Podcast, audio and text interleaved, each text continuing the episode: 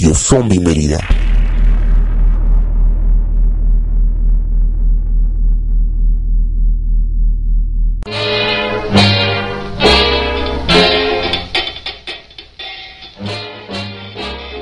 Muy buenas noches, estamos iniciando otra edición más de Radio Zombie Mérida. ¿Qué edición vamos, Andy?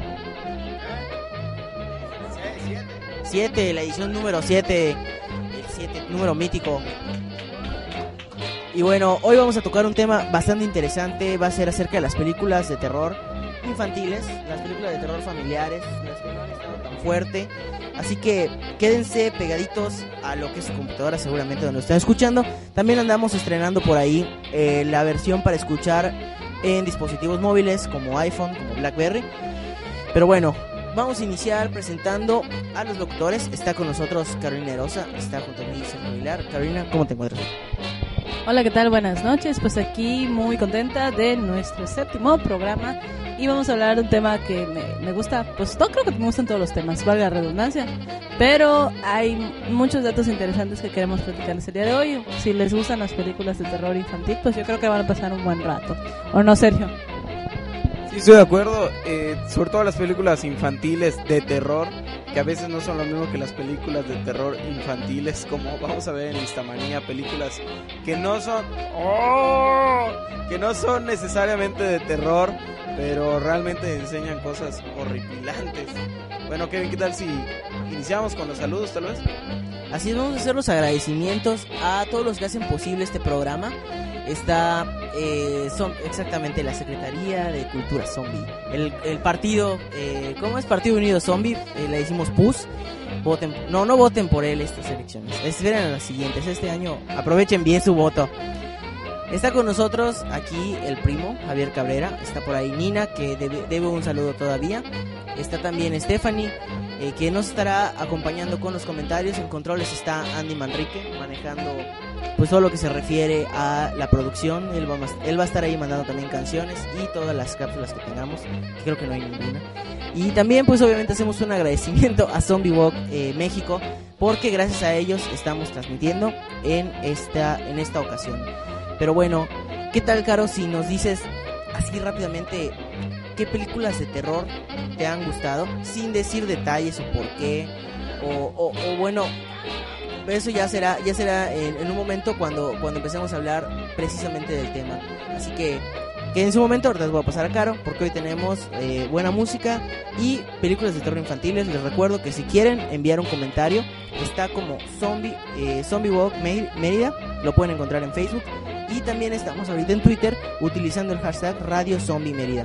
Así que, Caro, tus películas de terror favoritas, así en resumidas cuentas para dejar picado al público.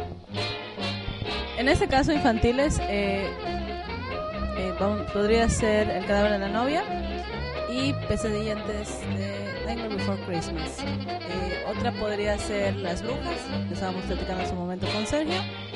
Y Abra Cadabra. No sé si recuerdan esa película, comentaremos más adelante. A ver, eh, Sergio, ¿qué películas te han marcado? Yo sé que has visto algunas maratónicamente y hasta tan, tan llegado a hartar. Sí, eh, justamente la de las brujas, hubo una ocasión en que la vi con mi hermana como cuatro veces el mismo día este, en la tele porque literalmente no había nada más que ver.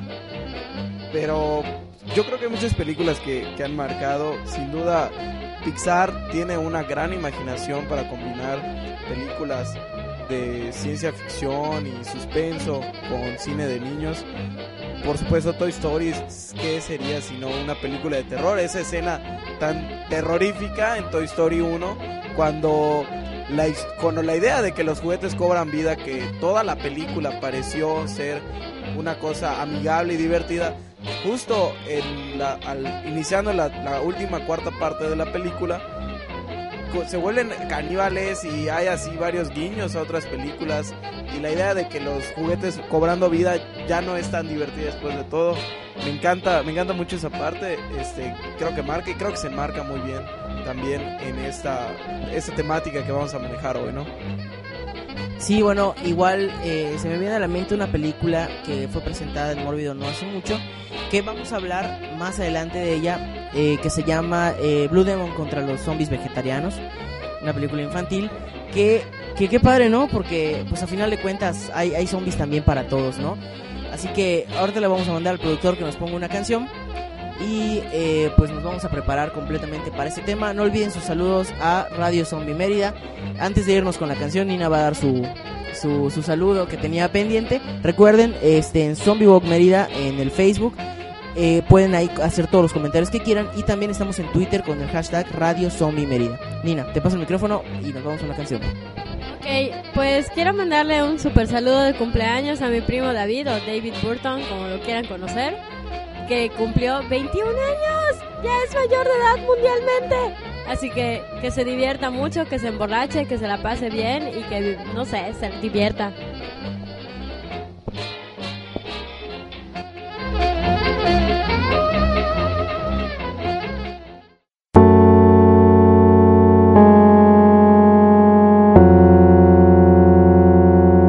Radio Zombie Mérida.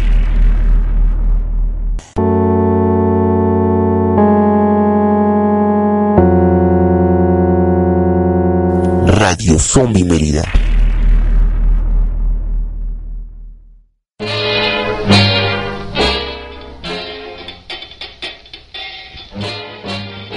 Ya estamos de vuelta para eh, introducir el tema de películas de terror. Por cierto, aprovechamos eh, películas de terror infantil. Aprovechamos a hacer un saludo porque nos están escuchando desde Los Ángeles eh, para Seth Costner. Seguimos con los nombres este medio extraños mientras no me vayan a trolear. Eh, bueno, pues nos está escuchando desde Los Ángeles, así que le enviamos un cordial saludo y, y, pues muchísimas gracias, ¿no?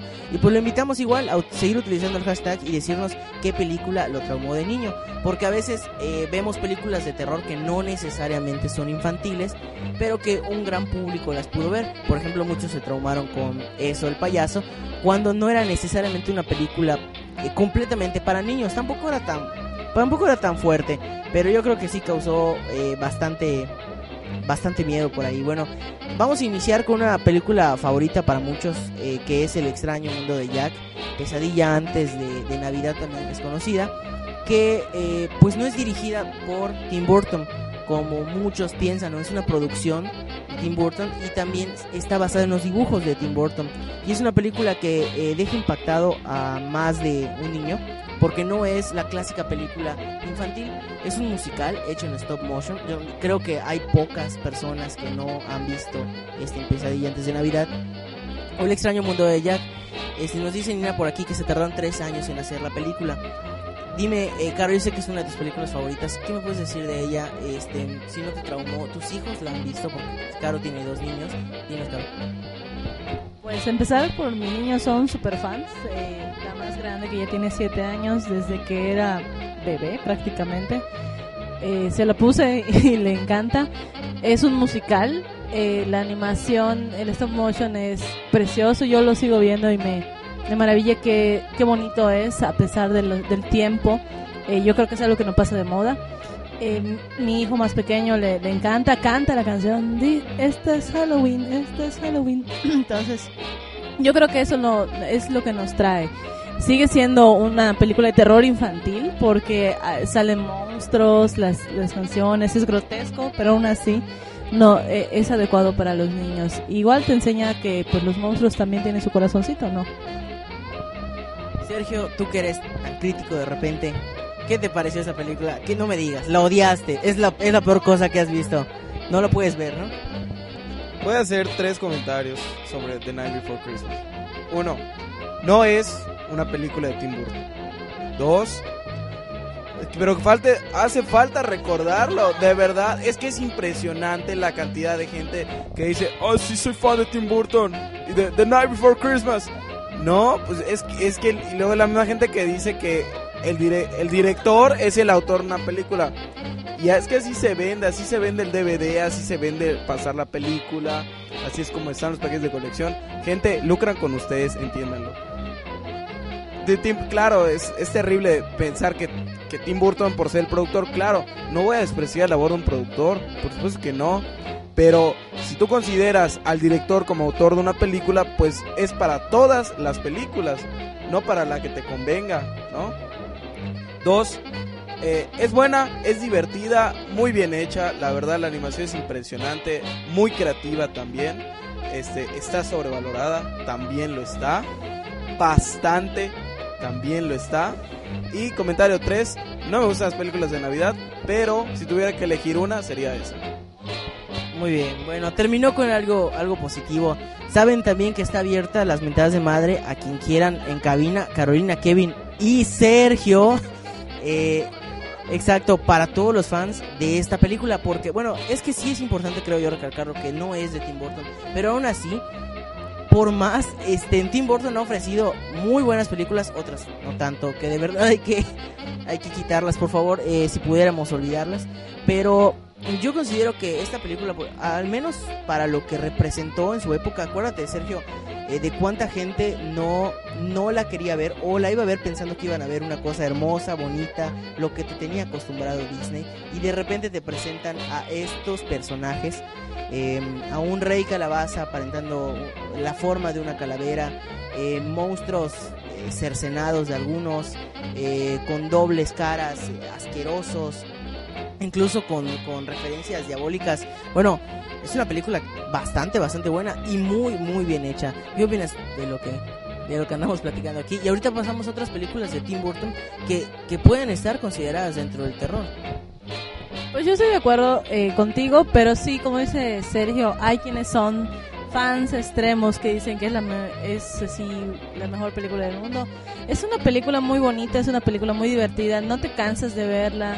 Es una película de Navidad, sí, pero también es de Halloween. Recordemos que las películas de Halloween de igual están muy estereotipadas. Entonces yo considero que deben verlas y divertirse y ver quién no va a recordar todos esos monstruos de su infancia. Yo creo que es eso.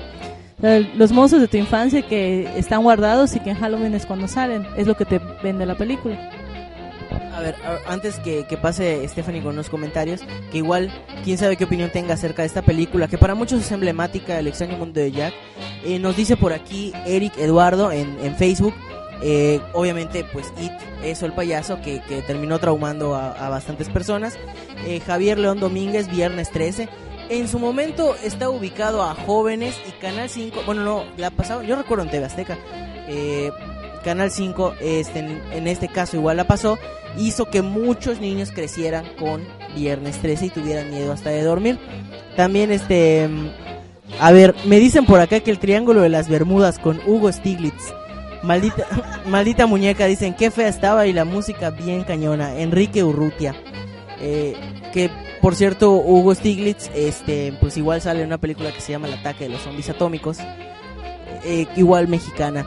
Y por último, bueno, no, también está Carlos Mejía que nos dice eso el payaso y Lily Vaz Vega que nos dice Pesadilla en la calle del infierno. Creo que es una un- una película este bastante bastante mencionada y creo que marcó la infancia de muchos también.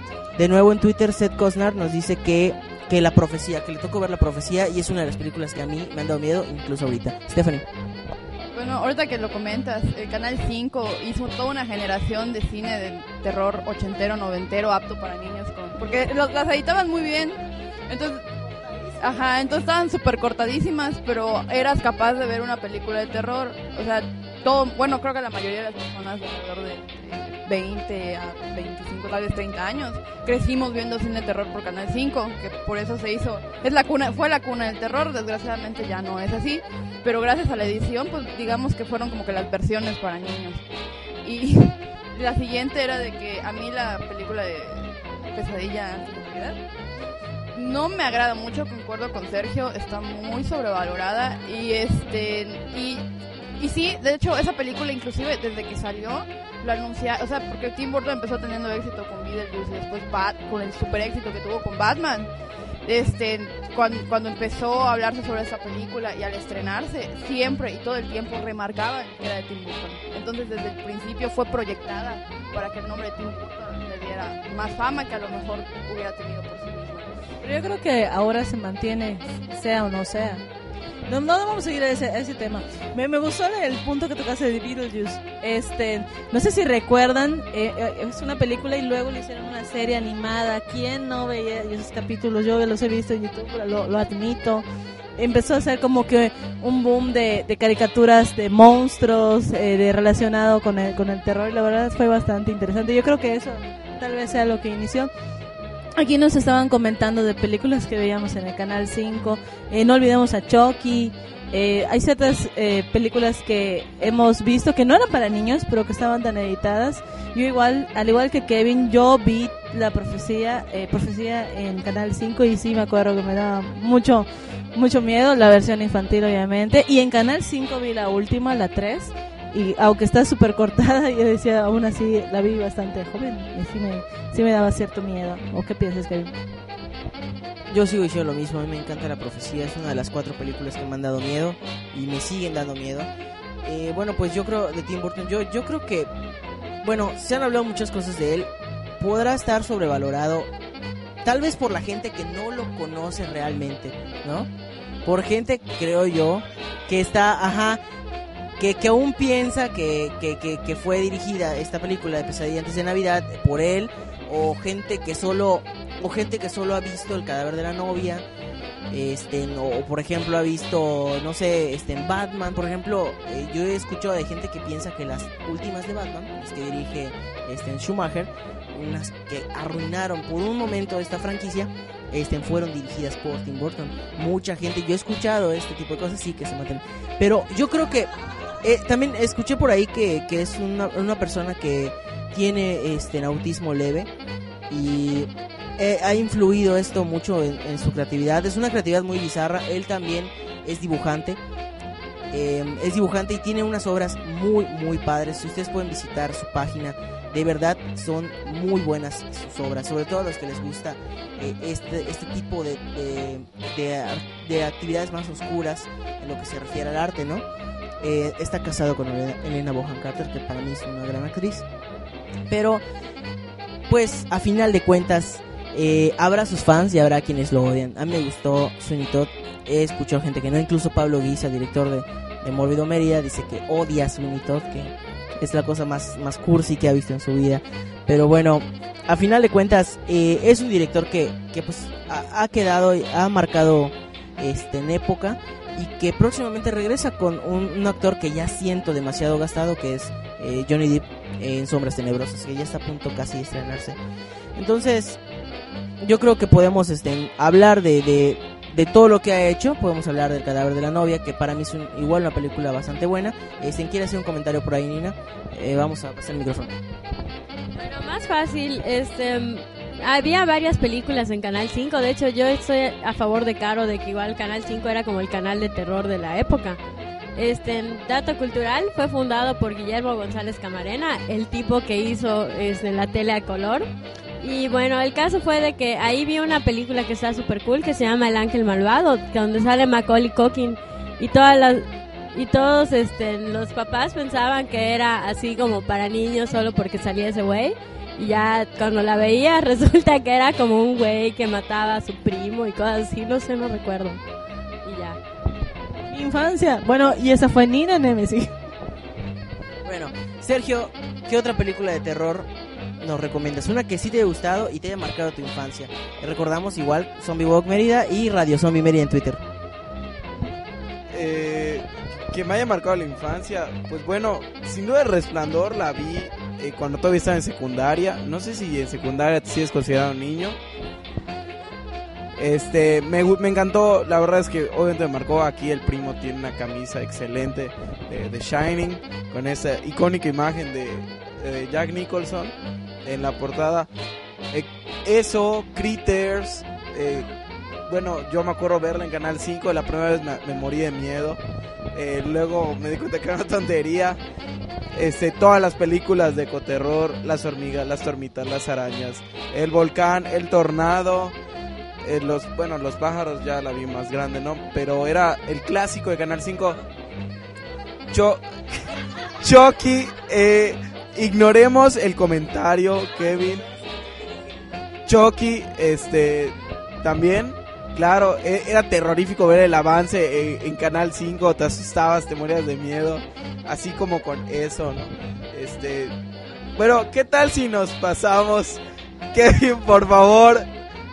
Kevin, por favor. Perdón. Este, es que, que imagino que nos escucha. Qué bueno que te traumó eso, Sergio. Este, yo creo que hay una película bastante. Bueno, nos dicen por ahí unos comentarios. eh, de nuevo, este, nos dicen Pesadilla en la calle del infierno y nos pone por ahí Miguel, Miguel León Montejo, La risa en vacaciones. Hay una película emblemática mexicana y es, eh, es, de René Cardona, Vacaciones del Terror, que pues sí, este, a final de cuentas está ubicada en el terror, es mexicana e incluye obviamente un contenido bastante familiar y dice Caro, eh, pinche muñeca, es cierto, yo creo que era una... Yo creo que es emblemático también para todos los que han sido asustados por esta película y también los que se han muerto de risa y los que ya la consideran incluso mala. Una película que no creo haya pasado pues por la prueba del tiempo, se ve bastante antigua. Caro, ¿qué recuerdas de ella? Bueno, eh, curiosamente, eso no pasaba en Canal 5, pasaba en el Canal 6 de Televisa. Y eh, pas- eh, pasaban muy seguido la de Chucky, entonces era como que tus muñecos te van a matar, a hacer daño, a poseer. La muñeca, pues sí, era una muñeca antigua. No, es, es mucho más. No, Nina, era mucho antes de, Toy Story. En esta cuestión, eh, los la muñeca era bastante. Era como de papel maché. La verdad estaba bastante feo y solo movía los ojos. Más que nada era la música. Había una escena donde la mamá estaba embarazada y se le movía como si fueran. Como si fueran un alien mal, así, muy feo. La verdad, sí. eh, de niño era muy estresante, pero ya de adulto, pues no. No, no, eh, no era nada. Es bastante graciosa. Y bueno, antes de irnos a, un, a, otra- una canción, este, vámonos con... Ah, bueno, están enviando comentarios por Twitter. eh, de nuevo que este, Seth Cosnar que nos dice que Pablo Guisa, Hell Yeah. Y Dark Shadows dice apesta, vean la 2 por 1 si la quieren ir a ver al cine. También dice que le tocó ver la profecía en la tele cuando todavía no censuraban la violencia. Que incluso pudo ver una la decapitación en todo su esplendor. Y que bueno, pues Canal 5 empezó a verse en toda la República. En ese momento pasaban muchas películas buenas, ya después pues se terminó yendo al caño. Pero eh, si no me equivoco, Caro, ya en este momento hay sus, domingos de terror, sábados de terror, no sé si en Tebasteca o en Canal 5. Ya ahorita que regresemos de la canción, pues hablamos de esto y de una película yo creo que debe estar obligada por todos, que es eh, obligada para este programa, que es Las Brujas. Entonces, pues Andy, vamos con una canción.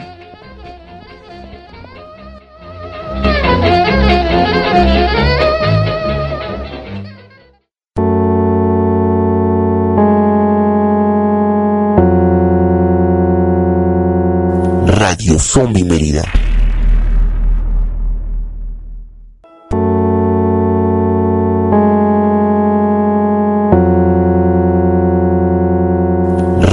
Zombie Mérida.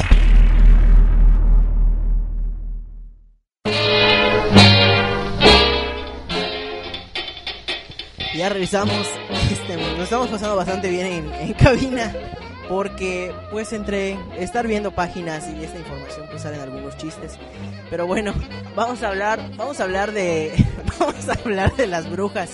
Esta película eh, que yo creo que todos la tuvieron que haber visto porque también la pasaban en Canal 5, como decía Stephanie, creo que el origen de todo de todo el terror este, ahorita nos va a contar el chiste Sergio, no se preocupen.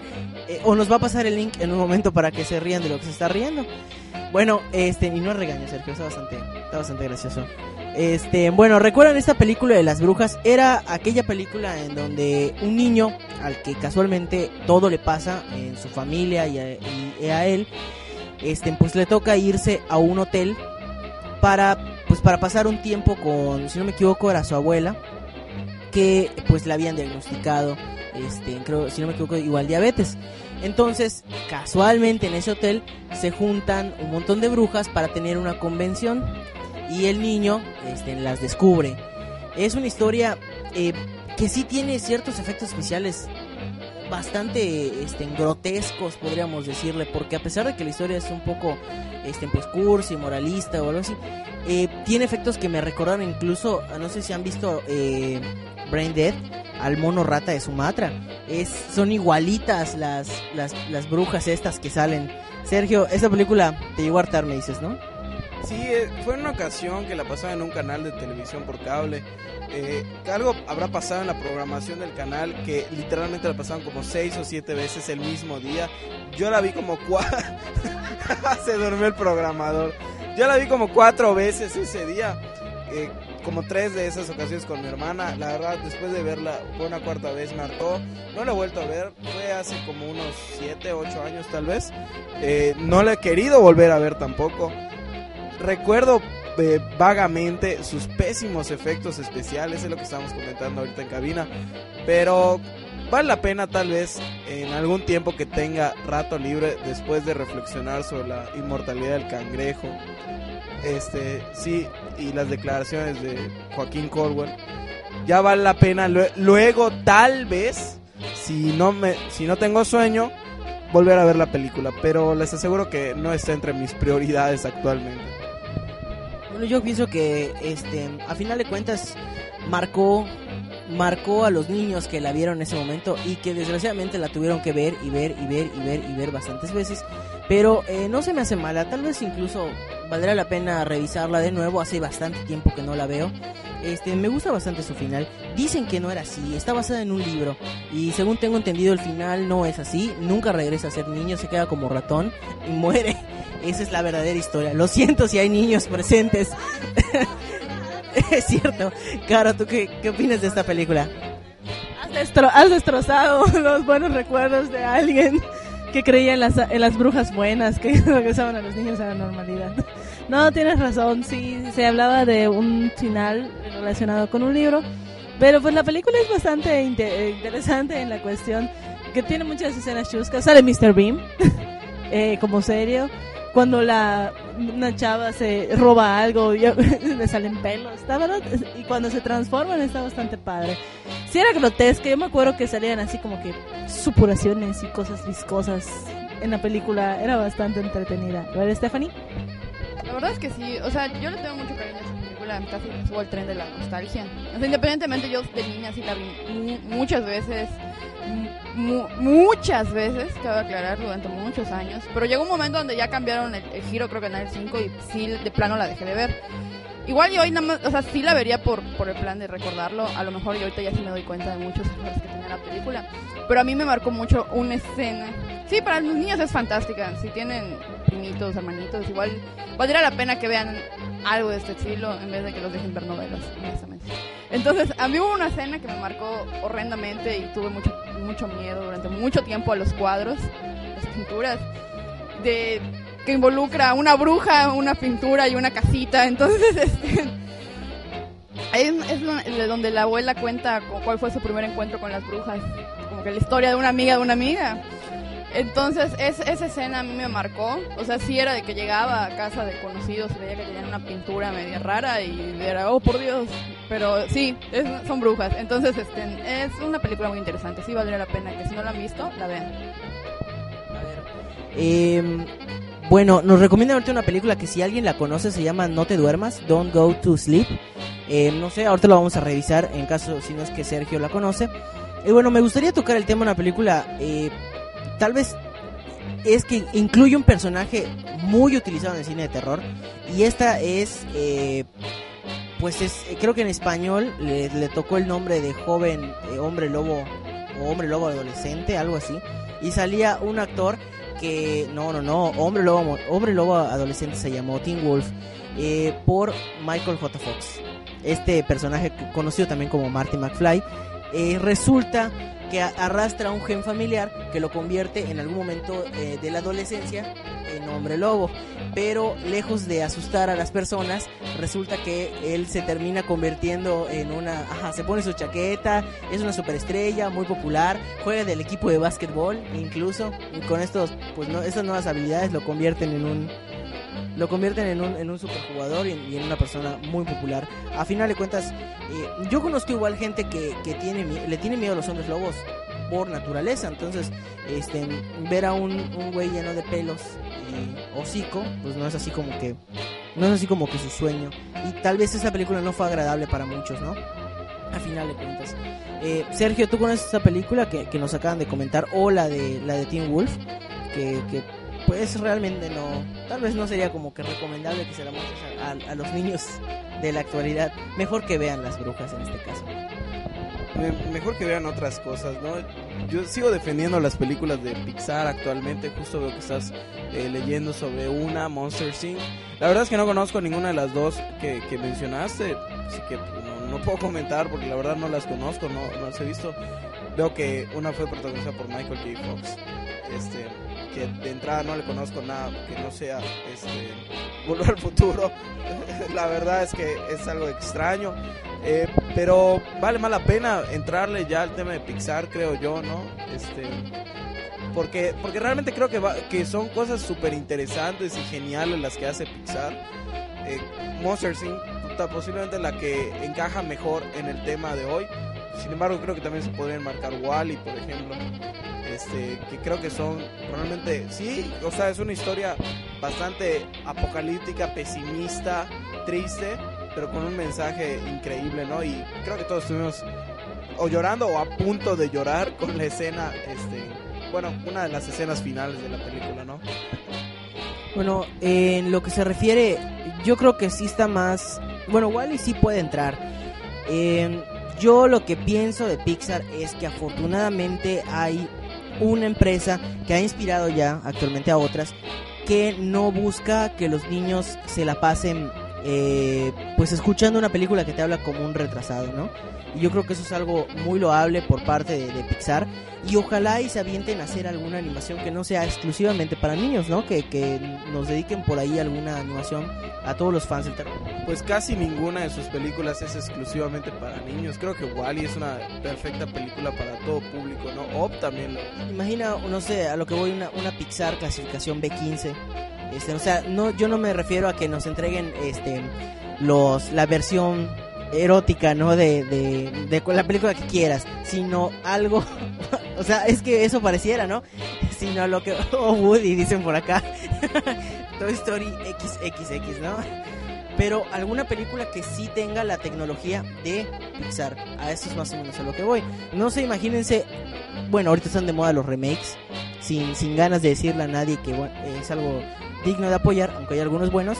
Tal vez podríamos preguntar al público qué remake o qué película este, les hubiera gustado. Obviamente no película de animación, no, no, no incluiríamos Coraline, por ejemplo, que animara Pixar, que, que influyeran los este, guionistas de Pixar. Bueno, eso es a lo que a lo que más o menos voy. Caro, ¿tú qué opinas de este tema? Pixar, la gran empresa que da miedo. Bueno, pues es- digamos así como que es el preámbulo.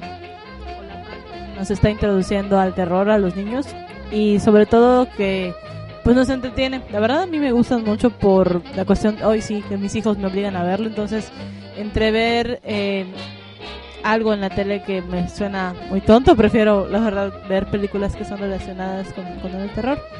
Igual te muestra mucho de que eh, hay escenas que sí son bastante fuertes y no dejan de ser monstruos, pero pues nos está empezando, se está queriendo colar en esa parte. Recuerden, yo sé que en Disney hay un apartado que se dedica a financiar, no, eh, Sergio puede decirnos de eso, financiar o producir películas de terror, no solo películas infantiles producen, sino que la verdad no sabría decirte cuál es el apartado. A ver, espérate, ahora vamos a Sergio. Realmente no es tanto la productora, distribuye, Disney distribuye, este, tiene distribuidoras que no solo se dedican, tampoco es que se dediquen solo a terror, no se dedican solo a cosas infantiles, además de sus propias distribuidoras como obviamente eh, Distrimax es una de ellas que distribuye incluso películas europeas, obviamente muchas, la gran mayoría de ellas no son pa- películas para niños, Eh, claro, eso también demuestra la, la nota que hay metida allí, ¿no? Entonces, pues sí, realmente, pero eh, hablando de los productos de Disney, sí creo que Monster Inc. y, y Pixar, realmente pusieron un parteaguas en ese sentido. Y ya va a venir Monster Inc. 2, además. Ahorita que comentan de Disney, de hecho, la única película que recuerdo netamente de terror o así algo paranormal que produjo Disney, aprobó presupuesto y, y no y, y fue este, una, una producción seria, se llama The Watcher in the Woods, aparece Bette Davis, creo que es del 88-89 y que estaba esa, Disney la aceptó porque la quería proyectar como que el exorcista para niños, es una historia que marcara una generación.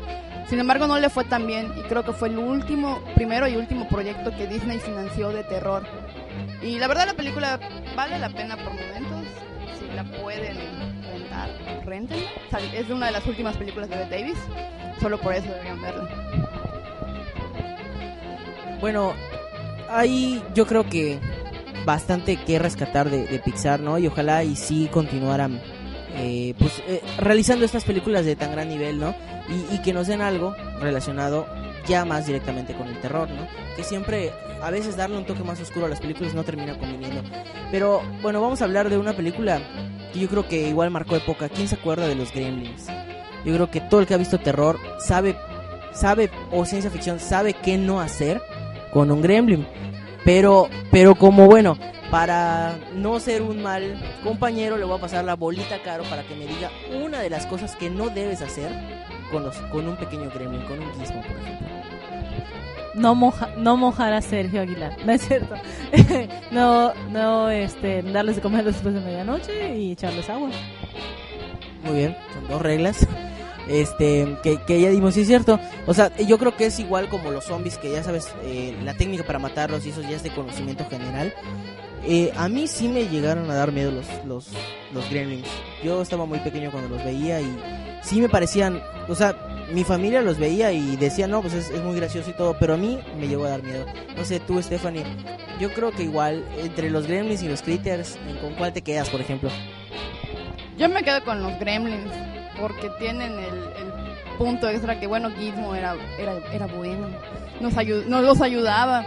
Pero no, sí, yo igual tuve un enorme trauma y conflicto con los gremlins porque durante mucho tiempo creo que sí me daba miedo la posibilidad de que algo te pudiera... Bueno, con los gremlins y los critters, de que algo pudiera comerte. Se viera no tan, tan amenazador, pero te pudiera comer. Y bueno, no sé quién lo recordará esa escena en el cine donde están viendo Blancanieves. Clásico. No, Sergio, no sé si quieres comentar algo. Eh, Ya en un momento más vámonos con, con la lista manía. ¿Que ¿De qué va a tratar hoy? Pues es lo que habían mencionado. es- Hemos estado hablando de películas de terror para niños, pero la listamanía va a ser sobre películas para niños de terror. O sea, son, son películas aparentemente inocentes, que qué ironía, son de Disney todas, pero que nos enseñan terribles lecciones gracias a nuestra excelente página, eh, crack.com. El usuario que la subió es Mackenzie Beverly el 2 de enero de 2009 para que se den los créditos correspondientes. Y son siete películas de Disney que nos enseñaron terribles lecciones. Está divertida, cambiaría un poco el orden, pero bueno, no voy a seguirles hablando. Pues bueno, antes de que nos vayamos con lista manía. Eh, ¿Qué tal una película que yo creo que igual muchísimos niños la vieron y crecieron con ella? Ya no es tan común, se está planeando, tengo entendido, una secuela y esto es Los Cazafantasmas. Eh, seguramente por ahí- Andy tendrá por ahí la canción, es un clásico también. Y es una película que terminó marcando igual época, no sé cuántos no la habrán visto, eh, a cuántos les habrá gustado también. Eh, muchos la consideran eh, una película completamente ubicada la broma, para nada as- asustaba, pero sí tenía escenas bastante, bastante fuertes, ¿no? Igual esperamos sus comentarios en Radio Zombie Mérida eh, y también en Zombie Walk Mérida. Antes de irnos a Lisa Manía, Nina con un comentario. Dios mío, siento que ya hablé mucho hoy. Otra película que no sé por qué. Es que estuve buscando películas infantiles de miedo y no había una, pero, pero encontré varias que habían traumado como que a niños. Y el caso es de que una de ellas era la de todos los perros van al cielo, que porque les daba miedo de que sus mascotas murieran. Y hay una parte donde hay como un cocodrilo que al final era bueno, pero que a muchos niños en Estados Unidos y en Canadá les traumatizaba de que un cocodrilo se pudiera comer a su perro. Tal vez acá no se, se ve así como que muy factible, pero si vives en el Bayou o en algún lugar así pantanoso, pues sí te imaginas un cocodrilo comiéndote a tu perro. Y les pasó a Kevin. Y esa fue Nina en su intervención. Vámonos con Lista Manía.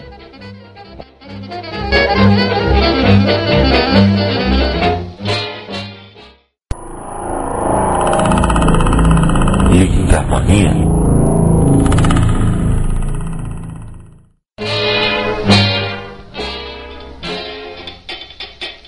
Hola, bienvenidas y bienvenidos una a sección de Lista Manía. En el programa de hoy hemos estado comentando las películas de terror para niños. Hemos mencionado muchas películas eh, de todo tipo, de todas las casas productoras. Pero a través de la página crack.com, que es donde hemos estado sacando varias de nuestras listas, y el usuario Mackenzie Beverly, que el 2 de enero del 2009 subió una excelente lista titulada Siete clásicos de películas de Disney que nos enseñaron terribles lecciones. Número 7, El Rey León. Bueno, está interesante esa lista porque te dice el mensaje que supuestamente da la película y el verdadero mensaje. El supuesto mensaje del Rey León es todos tenemos responsabilidades que no podemos ignorar y no confíes en un tío creepy, en un tío extraño. El verdadero mensaje, para que seas exitoso, muchos tendrán que pagar y al final eso está bien porque el fin justifica los medios. Realmente la película es sobre venganza familiar, ¿no? Este, y al, claro, la venganza no solo contra alguien que mató a tu papá, sino que tú te tienes que vengar la sangre de tu papá. Bien, película samurai, este, y claro, rem- rem- re- yéndonos hacia los arquetipos de Shakespeare, claro, Hamlet después de todo, ¿no? Eh, de hecho, sí, es lo que siempre se ha dicho, que el Rey León es realmente Hamlet, ¿no? La número 6 es la Cenicienta. Que, bueno, creo que ahí está bastante también claro. El supuesto mensaje, los sueños se vuelven realidad. El mensaje verdadero, si esperas lo suficiente, el universo prácticamente te dará todo lo que necesitas. Y es lo que odio, porque no solamente está en Cinderella, sino está en todas las películas de Disney, esa idea de la Deus Ex Machina, que por eso me gusta mucho Pixar, porque Pixar no lo tiene, no, no usa estos recursos tan sonsos de cae una tormenta y mata a los villanos. No, este, de verdad que, que Disney ha abusado demasiado de eso. No he visto esta película que salió en el 2009, La princesa y el sapo. Este, la verdad es que no la he visto, entonces no podría decir que sigue cayendo en eso. Hasta Mulan 1, que fue donde me quedé, no he visto ninguna segunda parte de las princesas de Disney. Eh, seguía cayendo en eso y era una película ya de la, de la década pasada, ¿no? No he visto esa, tal vez tendrá que verla a ver si, si siguen por esta línea. La número 5, La Sirenita. El mensaje supuesto, el amor verdadero lo conquista todo. El verdadero mensaje. Un pequeño compromiso con el diablo está bien mientras todo funciona a la perfección. Que creo que la película es una película que promueve los pactos satánicos a favor de, de poder pasar una noche sin poder hablar. Porque claro, el príncipe se enamora de la princesa porque no habla. ¿no? Por eso se enamora de ella, por su belleza y porque ella no habla. Porque cuando pasa más tiempo con ella, mientras ella no habla, es cuando más cae en las redes el verdadero amor. ¿no? ¿Cuál es la lección, niñas? Cállense y dejen al hombre hablar. Esa es la lección. Eso es lo que enseña. Eso es lo que enseña. Para, para verse bien, ¿no? La número 4 también es interesante, La Bella y la Bestia. El supuesto mensaje, trata a los demás como deseas que te traten. El verdadero mensaje, sobrevive el abuso de un hombre porque tiene dinero, así es, porque tiene dinero y porque de todas maneras él te ama, ¿no?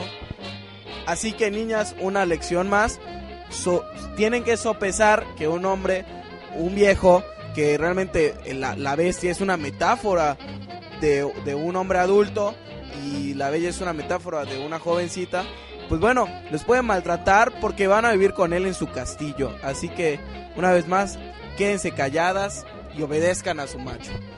La, número la número 3 también es muy interesante. Esa es mi favorita, la verdad. Es donde, es donde, digo, yo me di cuenta desde que vi la película la primera vez, lo recuerdo. El jorobado de Notre Dame. Porque yo cuando la vi sí me quedé, o sea, era obvio, según yo, al final eh, esta chava se va a quedar con él, van a vivir juntos en el campanario de Notre Dame y la canción al final y, y la, y la grúa en animación que se va y todo París este medieval, ¿no? ¿Cuál fue el supuesto mensaje? No juzgues a un libro por su cubierta. ¿Cuál es el verdadero mensaje? Los tipos feos nunca consiguen a la chica, a pesar de que sean devotos e increíbles. Es que así funciona, lo lamento. Así es como dice la Lisa. Está genial porque, digo, este príncipe que entra a la mitad de la película y que se roba todo el protagonismo de un, de un personaje tan bien logrado como fue el jorobado de Notre Dame, termina siendo igual una cosa ridícula, ¿no? O sea, a pesar de que él salvó la vida de la chava, salvó la vida de él, fue tan amable con ella. No, es que tú estás feo y jorobado. Me voy a quedar con el chavo rubio y barbudo. No, y aquí tenemos un caso donde Disney destroza una obra de la literatura mundial porque el jorobado de Notre Dame dista de esto. De hecho, en la, o sea, en la obra de Víctor Hugo quieren retratar eso. O sea, la- vir- lo virtuoso vendría siendo lo feo, como lo que es el jorobado, y Febo, Febo me parece que se llamaba, era como que la person- personificación de la perfección física. Pero, el- pero era el villano, del, del- uno de los villanos de- del libro. Entonces aquí Disney, por dar un mensaje extraño, sí destruye una obra de la literatura. Sí, y bueno, vam- vamos a continuar. La número 2 es eh, La Bella Durmiente. Que la verdad es que vi la película ya grande, no la vi siendo un niño. Y se me hizo extraño que la princesa se quedara con un tipo al que nunca conoció. Sea, al que conoció solo en el momento en el que le, le da un beso. Y digo, el supuesto mensaje es, el verdadero amor lo conquista todo. El verdadero mensaje, si un tipo llega y te besa o te salva una crisis, te tienes que casar porque él es el indicado, ¿no? En vez de darle las gracias por salvarle la vida y tal vez salir con él, voy a salir contigo, una cena, tal vez pase algo. No, vamos a casarnos ahora mismo porque gracias a ti sigo viva. ¿no? Y la número uno, que la verdad es que el perro y el, el zorro y el sabueso sí me hicieron llorar cuando fui niño. El mensaje supuesto, el mensaje supuesto, a pesar de que somos diferentes nos podemos seguir llevando. El verdadero mensaje, y por seguir llevándonos, no significa que nos querramos, ni que viviremos juntos, ni que seremos amigos. No seas tonto, tú perteneces a otra raza. De eso trata la película, una amistad tan hermosa, tan comprometida, eh, de ayuda mutua, se termina porque simplemente el, el perro es de los humanos y el zorro es de la naturaleza. Así que, señores, señores, con eso les invito a revisar de nuevo estas películas de Disney, verlas con ojos más críticos y pensar que no todo es tan inocente. Muchas gracias.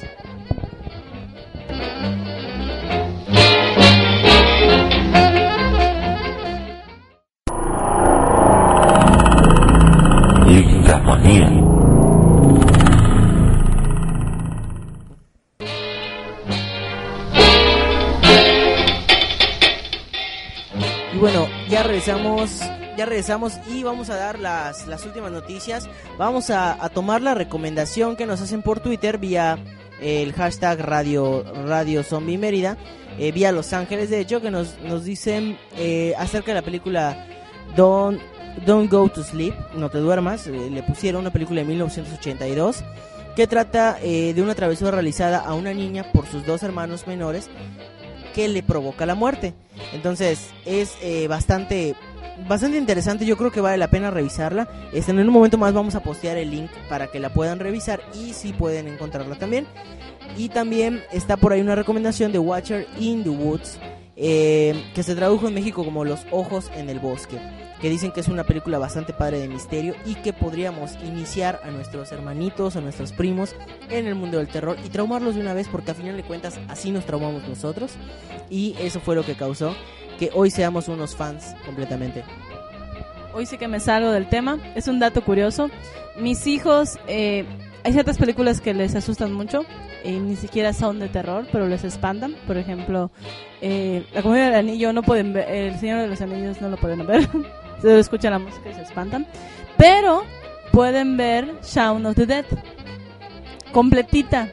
Y no se espantan. Y yo, yo esperaría... Eh, pues que se, este, no sé, que les diera miedo, pero dice que se les parece gracioso cómo están huyendo de los zombies y la música y, de- y se quedan los dos, tanto la de 7 como de 3 años, así que ya creo que estoy, yo ya hice mi, mi labor, ya, ya, ya, puedo, ya puedo decir que misión cumplida, ya este, ellos por decisión creo que van a, van a tener sus gustos muy particulares, pero así como mi hija, sí, lo admito, le gustan las princesas y esas cosas, también le gustan los monstruos y los zombies. Ella es una fiel zombie activa en todas las marchas, ¿ah? Es la, es la pequeña niña zombie, ha estado creciendo.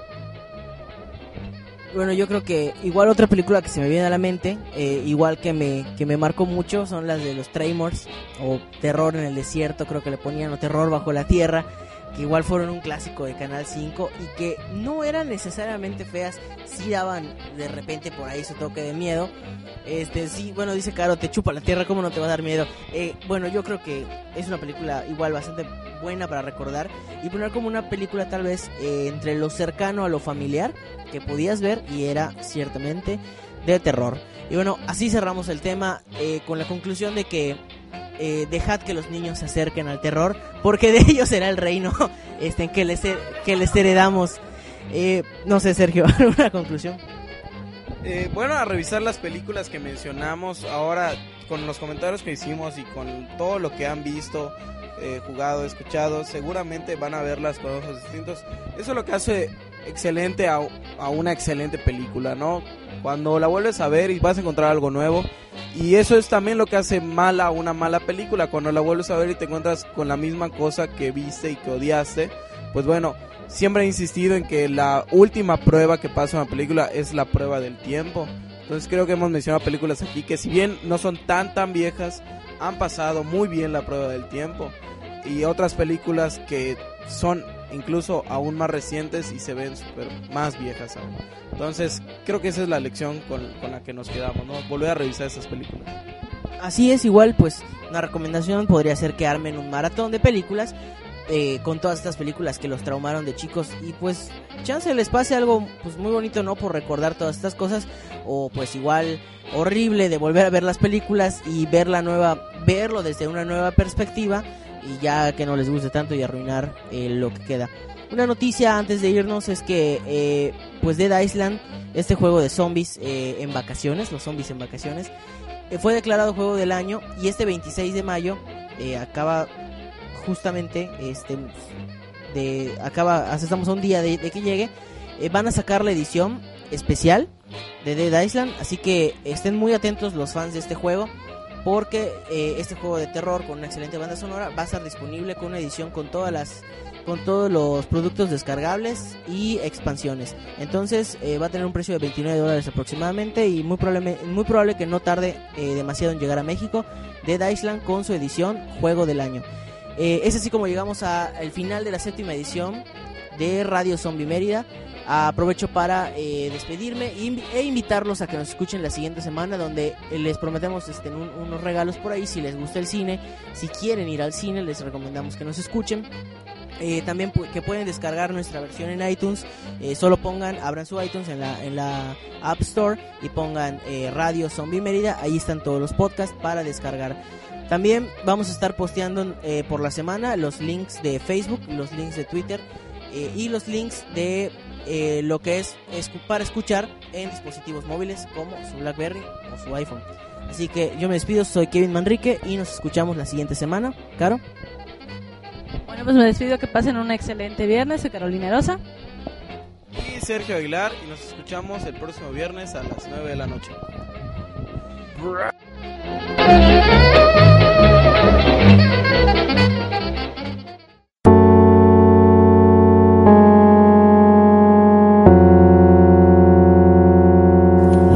Zombie Mérida.